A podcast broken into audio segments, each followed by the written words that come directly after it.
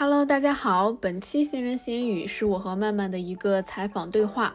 曼曼正在做一个播客相关的研究课题，我也很荣幸作为播客制作者被采访，讲述了我们播客的心路历程，也很开心探讨了一些播客方面的内容。由于是两地录制，所以音质可能会受到影响，麻烦听友们稍稍忍受一下吧。开始喽。那就先请你简单的介绍一下自己的情况吧，然后就是包括你的家庭背景啊、教育背景啊、工作经历，还有年龄一些东西。大家好，我是闲人闲语的主播小年，我是一名九零后，那我出生在山东日照，嗯，是在南昌上的大学。我们做这个播客也是因为我最近刚刚从。我们这的某事业单位离职，有了空闲的时间，就做了这个播客。所以你现在就是一个呃没有工作，就天天在家里做一些看播客、听播客之类的吗？对，但其实我说实话，播客是因为我的兴趣爱好我们才开始做的。那嗯，因为我是刚辞职嘛，今年我现在就主要是想，我先回归我自己的生活，我先享受一下这个世界，享受一下我自己。那你是怎么开始来接触播客的呢？那这个说来就比较话长了。我最开始是真的是播客的忠实听众，我最喜欢的两个节目可以讲吧？可以，可以，可以。我最喜欢的两个节目就是《无聊斋》和《新闻酸菜馆》。我其实关注了很多很多播客，但是其他的呢，我是只是可能我看到标题或者内容有吸引我的我才听。但是这两个是我几乎听了他们的每一期，因为。无聊斋和新闻酸菜馆，他们一个是在北京，一个是在上海，他们的主播们。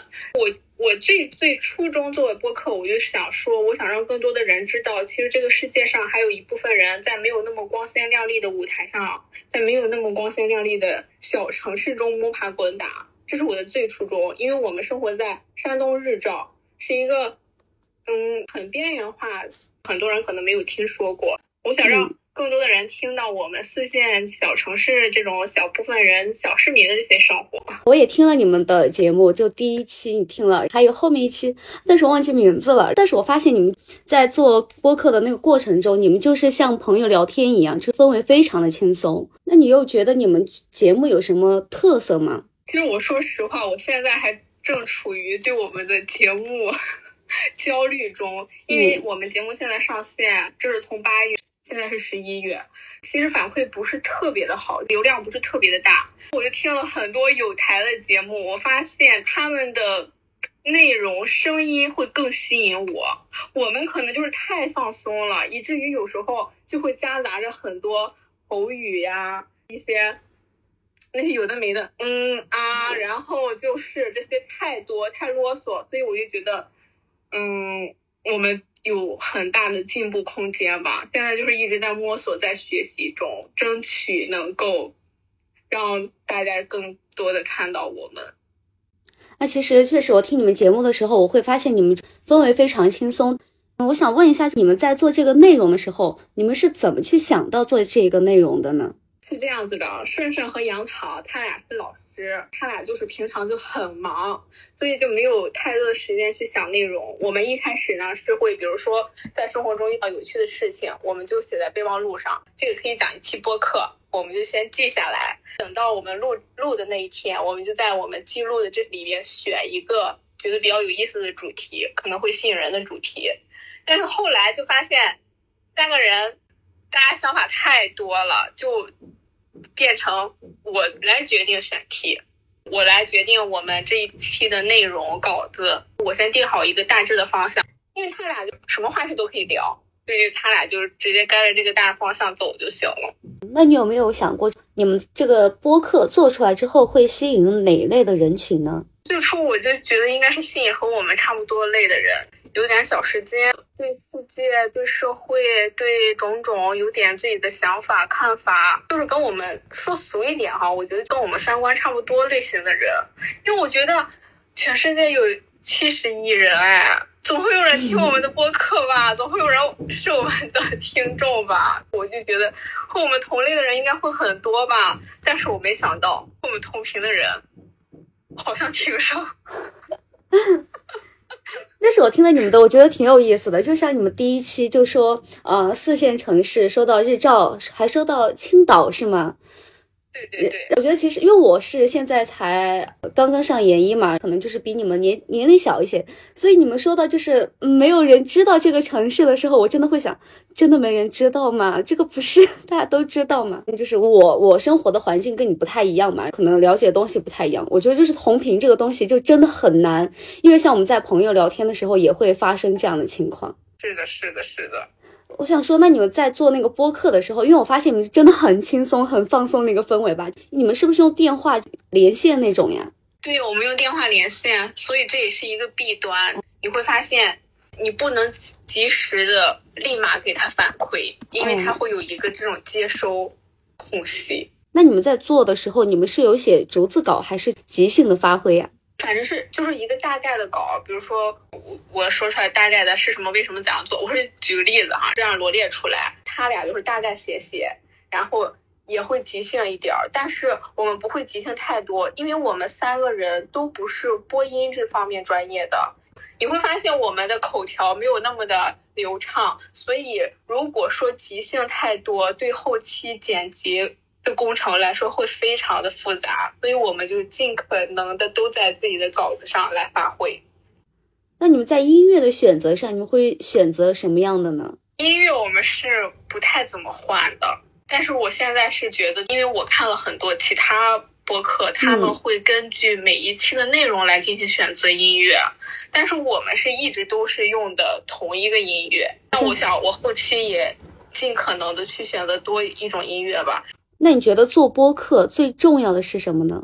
我觉得最重要的是内容，但是我说的内容不仅仅是说你讲的内容，这里面的内容包括你的剪辑呀、你的文案呀、你的简介呀，包括你的宣发呀，这个内容，不论是播客这一系列自媒体上的这些平台上这些东西，我觉得都是同样的，内容为主，内容为王，一定是内容有吸引人的地方，你才会点进去听。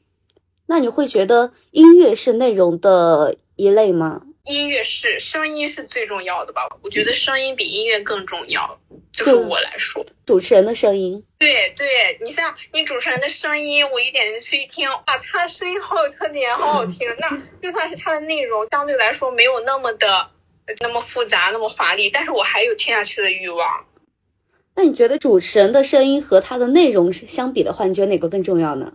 这两个我觉得都挺重要。如果说播客最重要的是什么，我就答这两个，一个是那，一个是声音，因为毕竟它是一个听以听为主的嘛。就是我声音就是很没有情情感起伏那种，所以我就有时候也很烦。我就每一次在录之前，我就要提醒自己不要说太多的那种，要有点感情。但是有时候你。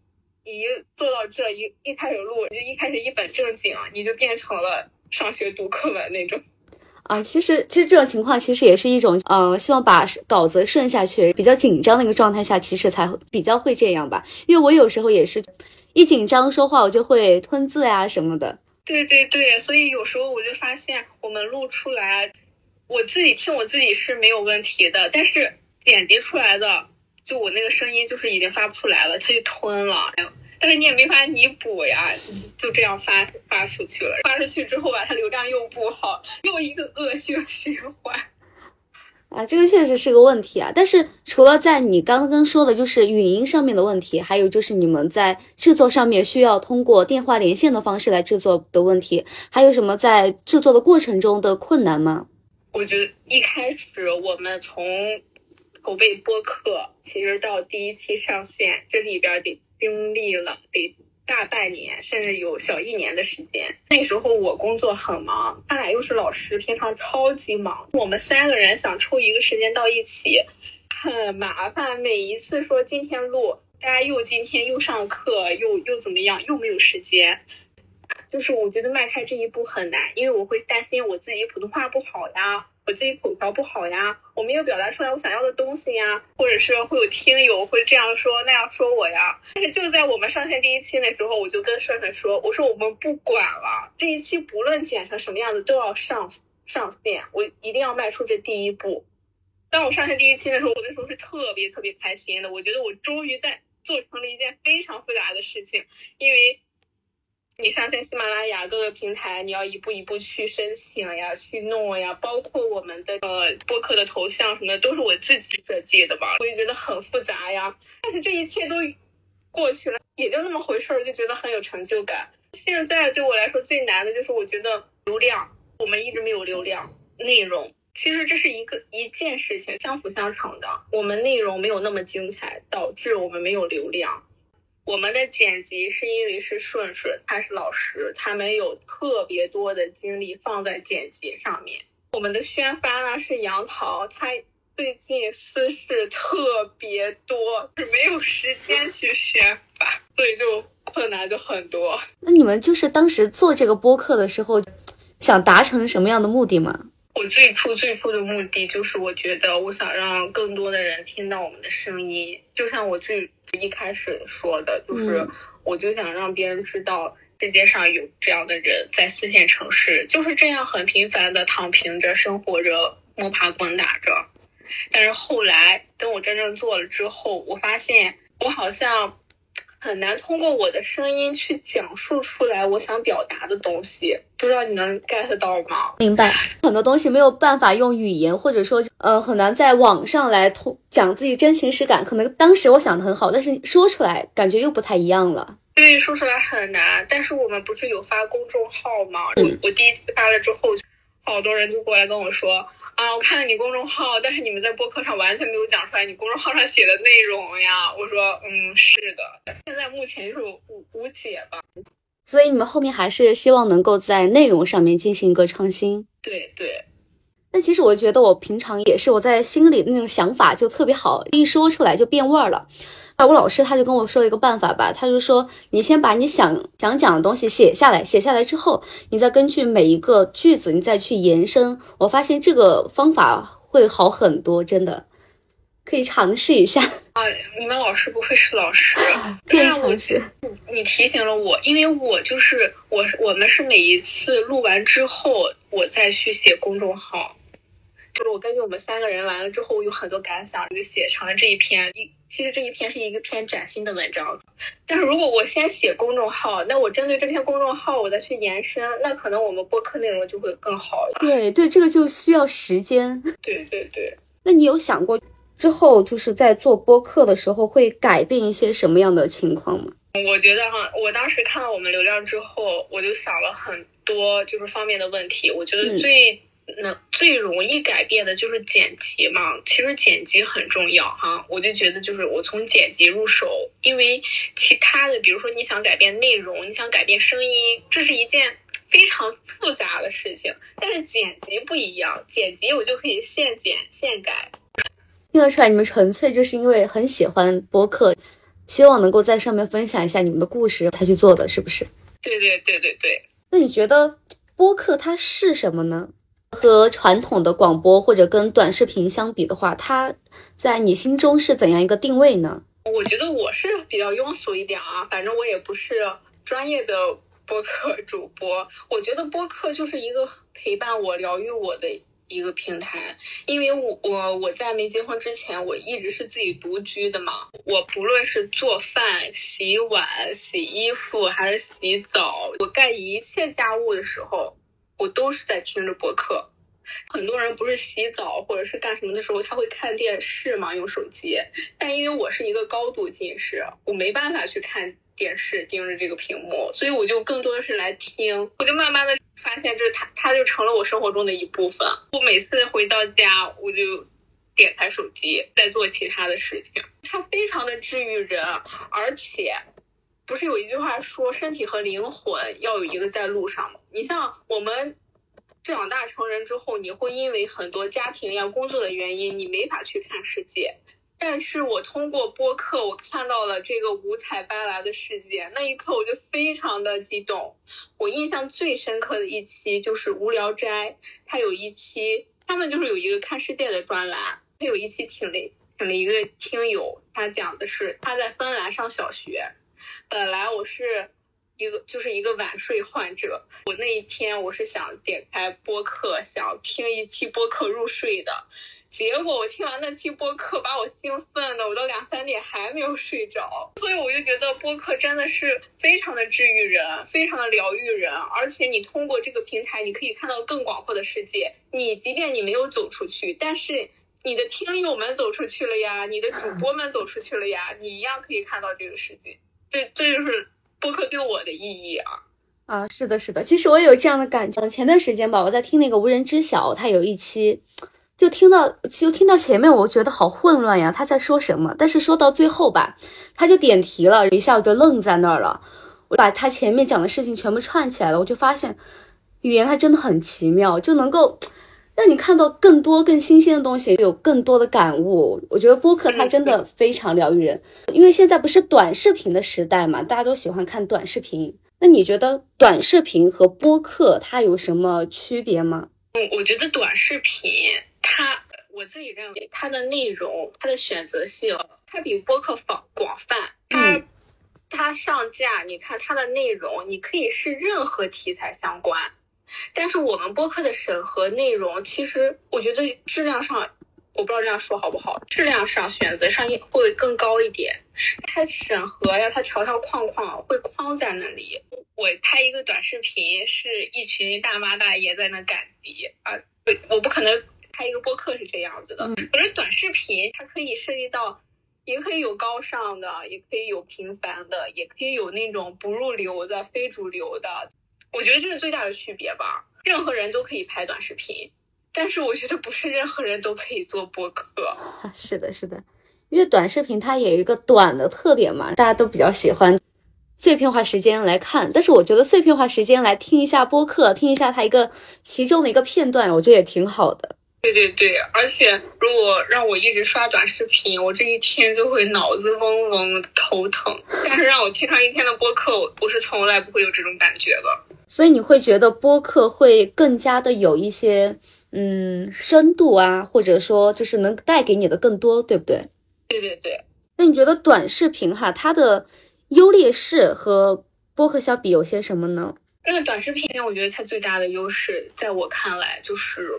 他为很多，嗯，很多待业、无业的人提供了一个非常大的平台，而且很多人他通过分享短视频、分享自己的生活，他改变了，直接改变了他的人生，是吧？我觉得他这是他的一个很大的优势。我说直白一点哈，短视频的变现来的比播快播客要快的非常非常多，对，这是它的很大优势，因为它帮助了很多人，它改变了很多人的人生。它的劣势，我觉得是对于我们这种就是自制力很差的这种听众来说，你会花很多时间在这上面，但是这上面推荐你的内容并不是全是优质的内容，并不是全部都是有利于你的人生呀、你的学习、你的事业的内容。就是你在这上面浪费时间太多了，有时候你刷完一短视频，你关掉手机，你回想你刷了啥，一个也想不起来，就全都是一些没有意义的这种东西。我甚至我很多时候我点个不感兴趣，可是他下一次还是会再推给我，这这一点我就是很不喜欢。但是播客你是有选择性的，你就像我，我觉得我听了很多播客，我订阅他们，他们每一期都非常有质量。他们不论是讲他们的学业、他们的事业、他们的商业化，还是等等等等，都给了你这个看世界的眼睛，给了你看世界的大门。我觉得这是播客真的是短视频无法给你、无法代替的这种优势吧？确实。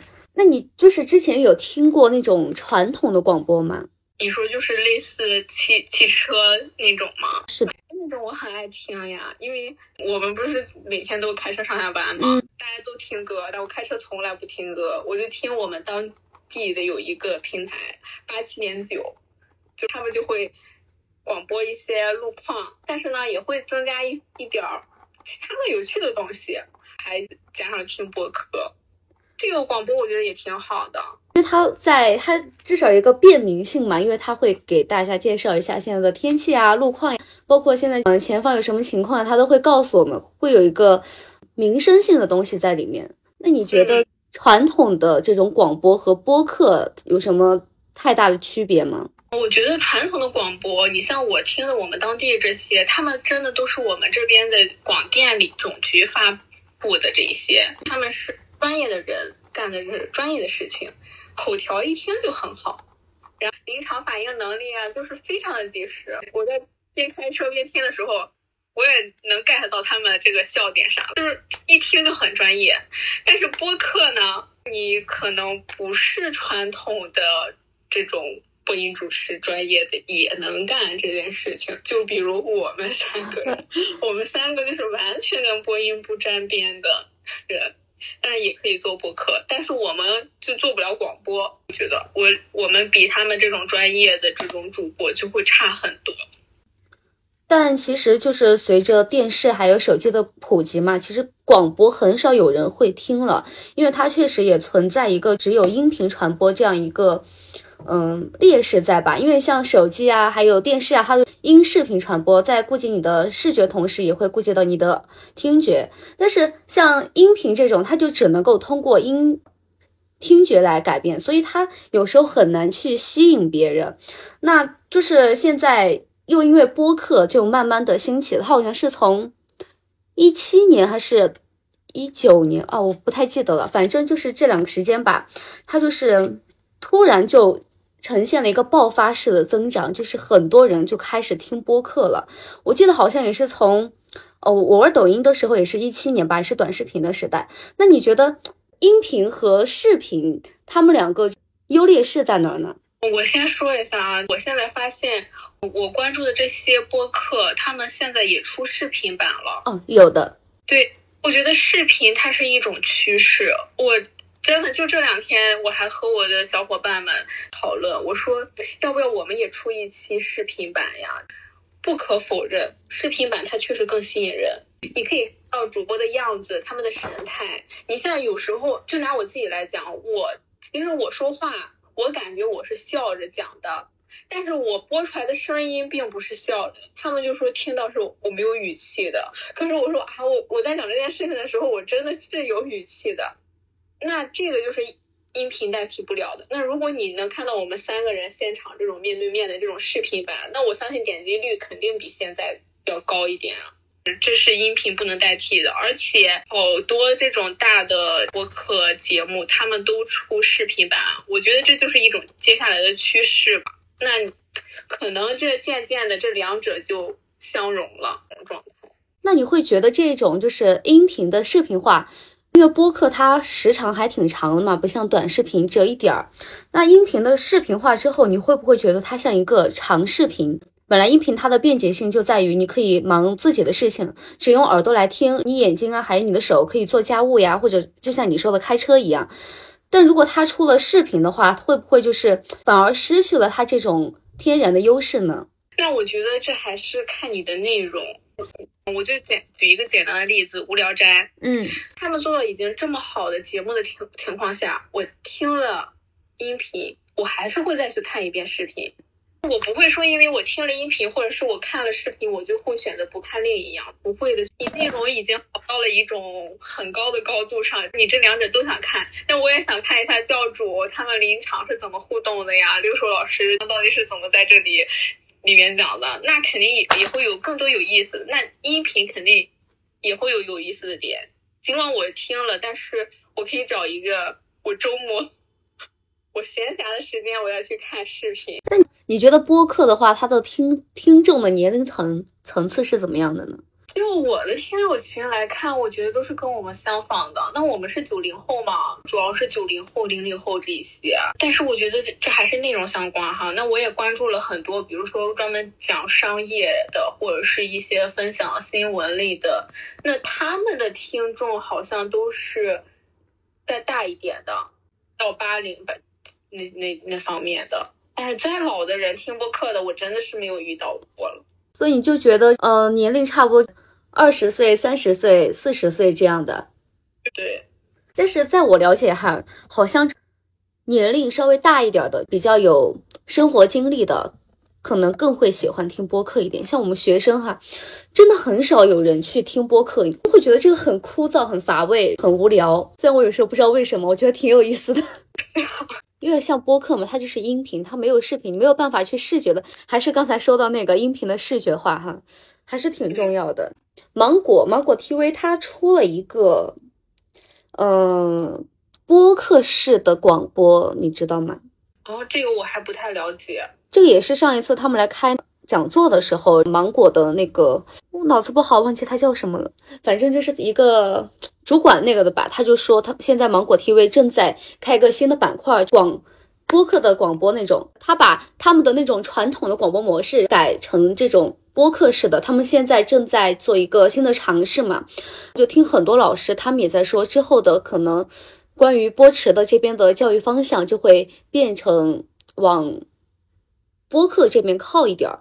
就觉得播客它可能以后就是一个一个大的趋势，因为现在很多人就是对于短视频已经满足不了了，就因为短视频它能够给予我们的真的挺少的。播客它能够引起我们的反思嘛？所以我就觉得播客，哎，它在以后也会有很大的竞争力。那你们在想做播客的话，你们是希望能够一直坚持下去，把它变现，还是就是纯粹我为了爱好来做？那肯定，如果能变现是更好的哈。嗯，我其实最大最大的心愿就是我想让更多人听到我们的声音，也在这个过程中我们能变得更好。见到有一期，如果我们能不照着这长长的稿子，也能讲的非常的生动，一样的有非常多的听众听，这就是我最大的心愿了。所以你就是一个比较希望来分享的人，分享就分享欲比较比较好的人是吗？我就发现分享欲它真的很重要，因为它就像我们对一个生活热爱的一个反馈吧，因为你只有热爱生活，你才会去分享。所以我觉得就是播客还挺治愈人的，我我也觉得，嗯，因为我平常很能说的那种人，如果我和小姐妹出去聚餐，我说这个局没有我八点就能结束，但是这个局有了我，大家都走不了。那你们平时播客聊的就是你们生活中聊的东西吗？我我觉得你这问题问的非常好，因为我这两天在反思，像你之前问我的。我最我做播客的初衷是什么？那我做播客的初衷其实是本来是想讲述四线城市的我们，但是后来发到网上之后，你会发现你怎么去跟他们讲我们这个四线城市的讲怎么吃的呢？你怎么去讲我们怎么穿的呢？你真的，如果你不是拍短视频，你以一个音频形式讲出来，确实有点困难。我们平常聊的那些有意思的话题，确实我们都会说这期可以讲一期播客。但是你等到播客选题的时候，你会发现我们没有在这期讲一期播客的选题中去选，往往去选一些热点的呀，或者是大家感兴趣的呀，或者聊聊某个影视综啊这种。那其实有点慢慢脱离了我最初的播客的目的。我现在也在迷茫中，我觉得我们应该停下来去想一想。到底这个选题要怎么去做？这个内容，这个内容是不是偏离初心，偏的有点远了？我刚又看了一下你们的 播客，发现你们做了十五期，就是你们好像后面确实像你刚才说的，就从你们说一个四线城市，后来面慢慢的变成了追星啊，或者其他的一些。做开始这件事情之后，发现你有很多话，你有很多事情不是那么轻易能讲的。你条条框框会很多，我们就想，那就干脆先选一些比较大众化的，不会踩雷的。可能它这个主题不会有爆点，但是它一定不会踩雷的这种。因为现在很多年轻人压力都比较大嘛，他们会现在有一些就是关于疗愈的播客，你们会对这种感兴趣吗？我觉我觉得哈，因为我不是一个 压力很大的人，我怕疗疗愈不了他们。我其实，在我们节目中也提到过，我是一个共情很弱的人，我看不惯就是有些人唧唧歪歪的了。你干嘛呀？这个世界你就要去先享受它呀！你，哎呀，我我我我疗愈不了，我怕我气死我自己。那还有另外一种跟这个完全相反的发疯文学，你有了解过这个吗？我们的最新一期就讲了，一定要立发疯人设。那这个可以，我们最会发疯。其实发疯，我觉得发疯它也是另外一种角度的在疗愈，其实就是放弃掉内耗，然后做自己。但是我还发现一个问题，就比如说这一期，我我们就是想告诉大家，你要发疯，但是你在聊的过程中，好像你没有讲怎么告诉大家怎么去发这个疯，只是一直在说你要发疯呀，你要你要做自己呀，你要大胆呀。我没有讲出来你怎么去发呀？但其实我觉得，如果我想让更多的人听，应该是你你讲你怎么去做这件事情。But 我们没有讲，我们只是讲了表面浅显的东西。但是你想到了，你现在想到这是个好的兆头，你下一期就可以往下深入。对，我想问一下你们之后的节目吧，你们会想在风格上进行一个创新吗？会会会，因为现在大家都是新手嘛，可以进行一个串台。所以我觉得这很好的，我可以和其他的那个主播们一起来录。哦，我知道这种就是很多串台串台进行一个录制嘛。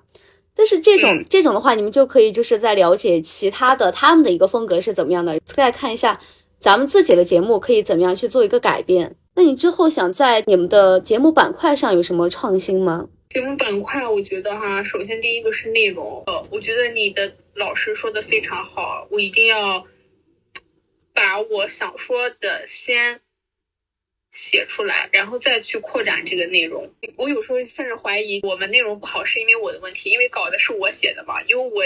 我有时候写的会没有逻辑，我在想是不是这个听上去就很没有逻辑，不就不知道在想什么，所以才呈现出来流量不好，所以这个内容要要改。再一个就是形式上的创新。那我在这前十五期就到此结束了，我在想是不是可以从第十六期开始，我们就是不一样的呈现方式。还有就是很多小细节，不知道这样说可能。不是板块上的创新啊，比如说我在前十五期，我因为偷懒，我在我们的声音简介里就写了一一行字。后来我在学习了其他有台，我发现哇，大家的时间轴都那么长，我就开始才在这一期才开始加上时间轴呀，各个模块呀，包括微信公众号也链接到小宇宙和喜马拉雅。但是其实这在这之前我都没有去干这些事情，我没有把它们放在一起一起去做。我只是说，真的只是当成了一一个兴趣，但是我觉得我更多的应该是未来要把它当成一件事业去做，慢慢的学习他们。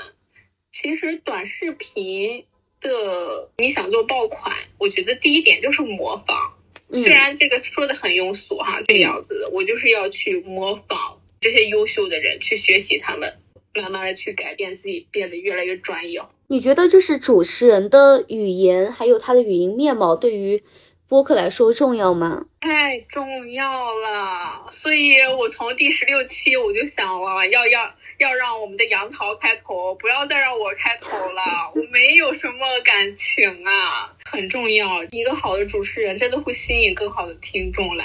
那你是会觉得，嗯，他是这个主持人很重要，但还是主持人这个声音很重要呢？哇，这个问题。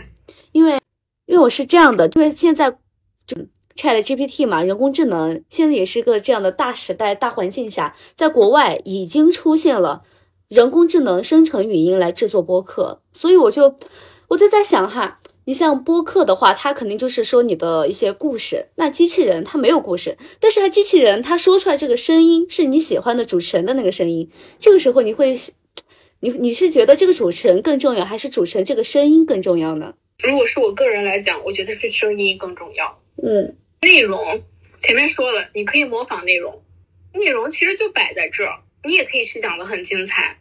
但是如果大家都是拆 GPT 这种啊，你没有没有这种没有这种就是不是另类，没有这种参差不齐的，那我觉得那我就不想去听了。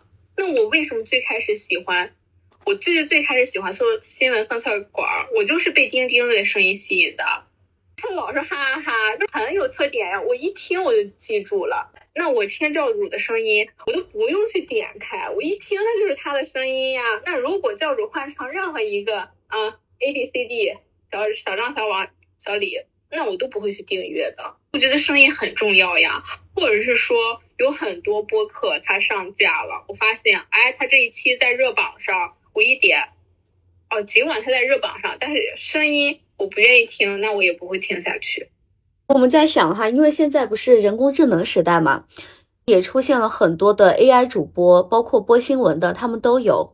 虽然现在没有说嗯 AI 去取代真人主播，但是我觉得之后可能会就是更加的倾向于这边的多多一点吧。你会不会觉得 AI 的主播他的声音非常的机械化呢？虽然就是声线跟你喜欢的主持人是一样的，但是他有时候在说的过程中，他还是不可避免的会有一些机械的声音，卡一下壳呀什么的。肯定的，就是而且他的卡壳是那种一听就是很故意停顿的那种卡壳，很尴尬的那种卡壳。而且它呈现的这种声音效果呀，我觉得肯定是替代不了真人的。其实这个问题真的，我觉得还 挺困难的，因为现在你确实是这这样一个大环境嘛，没有办法。所以我们现在老师让我们转战新媒体，居安思危。但是我今天刚刷到一个视频哈，上面是这样说的，在国外已经有嗯花几十亿。几十万还是多少万？我忘了具体数字哈。美元请一个机器人连续工作了十几个小时，but 他出故障死机了，你要花很高额的维修费用去维修。但是你请一个人就不一样了呀，你给他每个月几千块钱，他还会没命没夜的去给你加班，然后你迟到你请假还得扣你的钱。但这一方面呢，我觉得，嗯，人工智能再怎么发展，也不可能替代人类吧？对对对，肯定是不能替代人类的。但以后可能这样的会更加多，因为现在越来越多的那种主持会上就会有就是 AI 的嘛，所以我们现在呀就不知道该怎么办了。所以我觉得还是回归到内容上。你你说类似这种主持会议啊，或者是什么那种比较官方的，那你请一个这种人工智能过来。那他的表述其实，你请人工智能，我觉得请一个专业主持人过来是没有什么区别的，而且人工智能还可能更吸引其他的其他的人过来。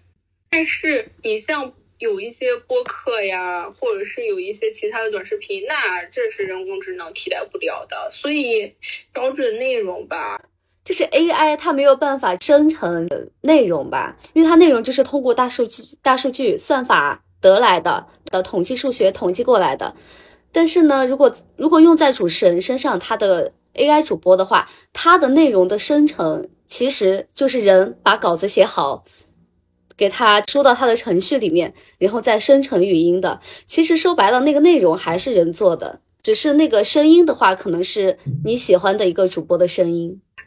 你觉得主持人的语音面貌？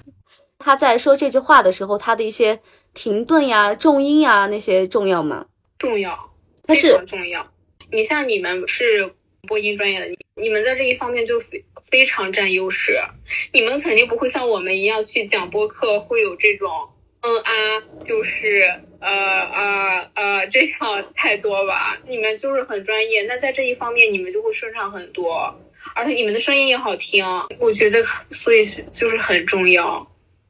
哎，其实我们今天聊这么多呀，其实我就是在想，主持人播客他主持人他的语音，我们应该怎么去进行一个创新？包括他的他的语言吧，不应该说语音，是语言怎么去创新？包括主他的风格呀，他的定位呀，还有他的，因为主持人和内容建构也很就紧密相关的嘛，所以我想想说，他在内容上的创新和他在自身上面的创新，我觉得都很重要。好，今天今天就差不多了，非常感谢。不客气，也很开心。但是我觉得我和你聊天挺好的，我怎么觉得比我们录播课要顺畅呢？果然有一个好的主持人非常的重要，其实也是一种学习。